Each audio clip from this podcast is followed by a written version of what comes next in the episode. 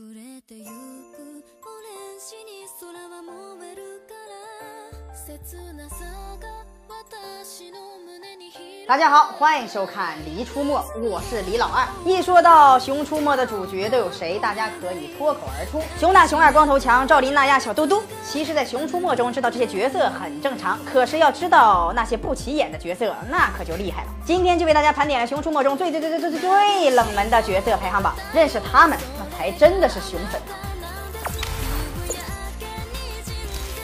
首先是小红，光头强的小学同桌。据光头强说没见过真人，可是强哥说过她可是个大美女。校花是班上老少爷们的梦中女神，同时也是光头强心目中的女神。不过小红最后还是离开了，而且在《熊出没》中，小红只出现了后脑勺和她的腿，正脸反正是没露过。所以这个没露过脸的大美女，真是让人难记得呀。稻田鸭，大家是否记得《探险日记》中那三只会说话的鸭子呢？没错，它们就是生活在稻田中的稻田。田鸭平时保护农作物不受侵害。探险日记中突然有大批量的蝗虫飞来袭击稻田，还好被光头强他们碰上了，并且帮助稻田鸭击退了蝗虫。感谢见义勇为的光头强团伙。